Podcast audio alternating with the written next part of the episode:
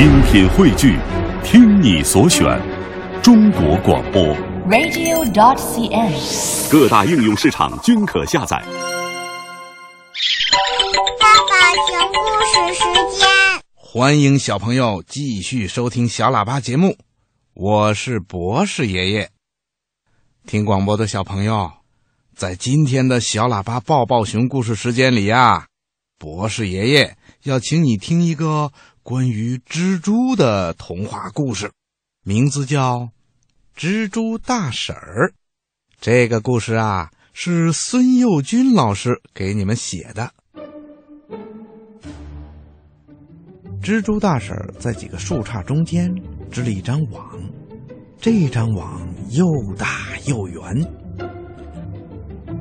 一只蜻蜓在空中抓蚊子，险些撞在了网上，他猛地翻了一个身，才擦着网边儿窜了过去。蜻蜓吓得心里砰砰直跳，忍不住骂了一声：“嘿，该死的，跑到这儿来捣鬼，差点当了他的点心。”蜘蛛大婶儿心里正有气，打着枪说：“哟，这是谁呀？说话这么不干不净的，各有各的办法嘛。怎么叫捣鬼啊？把蚊子全给我轰跑了，我还没找你算账呢。”蜻蜓掉头飞回来说：“办法跟办法可不一样，咱们是凭本事，你瞧着。”蜻蜓啊，正好看见一只蚊子，它追上去抓住，嚼了两口就吞了下去。你行吗？咱们这是正大光明的，谁像你呀？偷偷摸摸的就会设圈套、搞阴谋诡计，骗人家上当。这一大串话呀，把蜘蛛大婶气得直翻白眼儿，好半天，她才说出一句话来：“哼，当心别撞在我手里。”蜻蜓说：“灰妖精、丑老太婆。”我现在就撞在你手里了，你看离你多近呢？你飞起来吗？哎，可惜你不会，你还是老老实实趴在网上生气吧，还得小心点哦，别掉下去。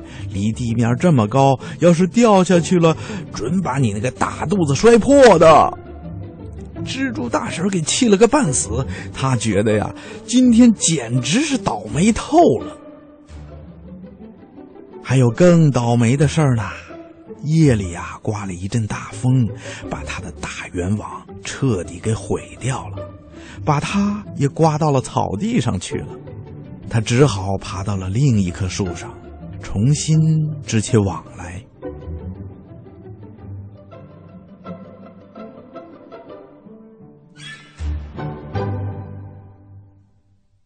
第二天。那只蜻蜓又飞来飞去的，在草地的上空捉蚊子。它有意的离昨天那棵树远了一点，可是它到底还是撞在一张网上了。那正是蜘蛛大婶的新网。它飞快的沿着网丝跑了过去，仔细的瞧着它的猎物。哈哈，它高兴的大叫起来：“原来是你呀！”来的正好，正是在我吃早餐的时候啊！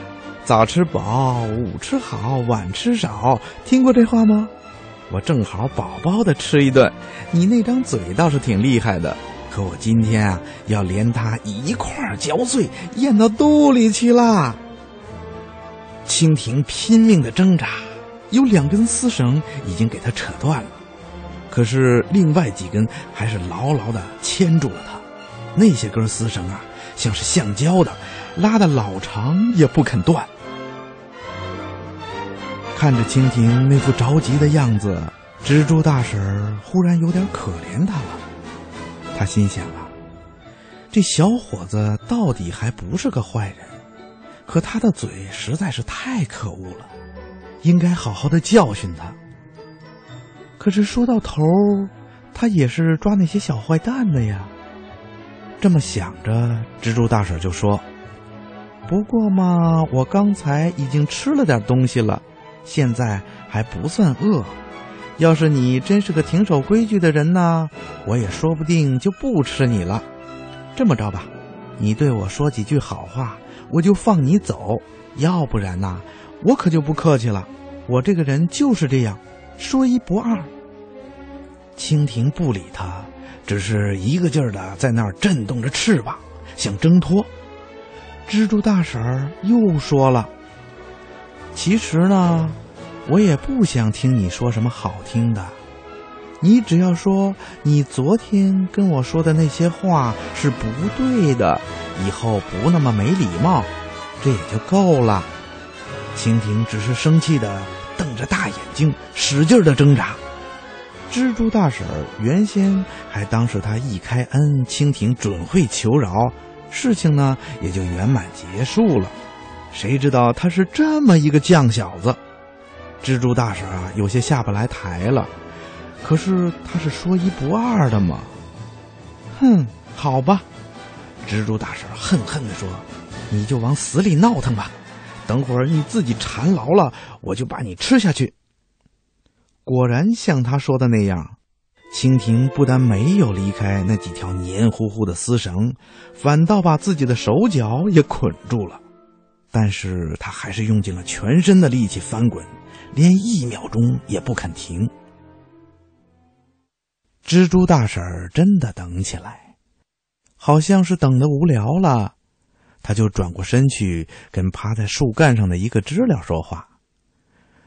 昨天夜里的那场大风可真够大的哈，知了说：“是啊，是啊，是啊。”蜘蛛大婶很不喜欢跟这个随声附和的家伙聊天的，可是他现在必须跟他说几句话，他就耐着性子说下去。可是昨天白天我的收获呀，还真的不小呢。知了说。是啊，是啊，是啊。蜘蛛大婶接着说：“昨天上午我抓住的那只大苍蝇啊，简直傻透了。它被粘到网上的时候啊，折腾了一阵子，扯断了几根线。它看出便宜来了，就不停的翻跟头、打把式。结果呢，反倒越缠越紧，把自己呀捆得结结实实的。”知了说：“是啊，是啊，是啊。”蜻蜓听见这话，一边挣扎一边生气的想：“是个鬼呀，他这是骂我大苍蝇呢。”蜘蛛大婶继续的说着：“可是下午粘住的那只蜜蜂啊，就机灵多了。它刚落到网上的时候，也挣扎了一气，扯断了两根线。可它接下来就一动不动了。歇了好一会儿，它又使劲的来了那么几下子，又扯断了几根线。”就这么三歇两歇的，到底给他逃跑了。你说这有多可气啊！蜻蜓心里一动，他暗想：真的，我是太着急了，反倒把事情弄坏了。我也该学学那只聪明的蜜蜂。蜻蜓冷静下来，一动不动的歇了一阵子以后，使足了力气扑棱起来，好几根丝绳给它扯断了。然后，它又一动不动的休息，然后又使劲的扑棱起来。过了好一会儿，蜘蛛大婶忽然转过身去，大声的叫起来：“哎呦，他跑了！你看呢？我光顾着跟你说话了，糟糕！这回早餐没了，网还给他弄了一个大窟窿。”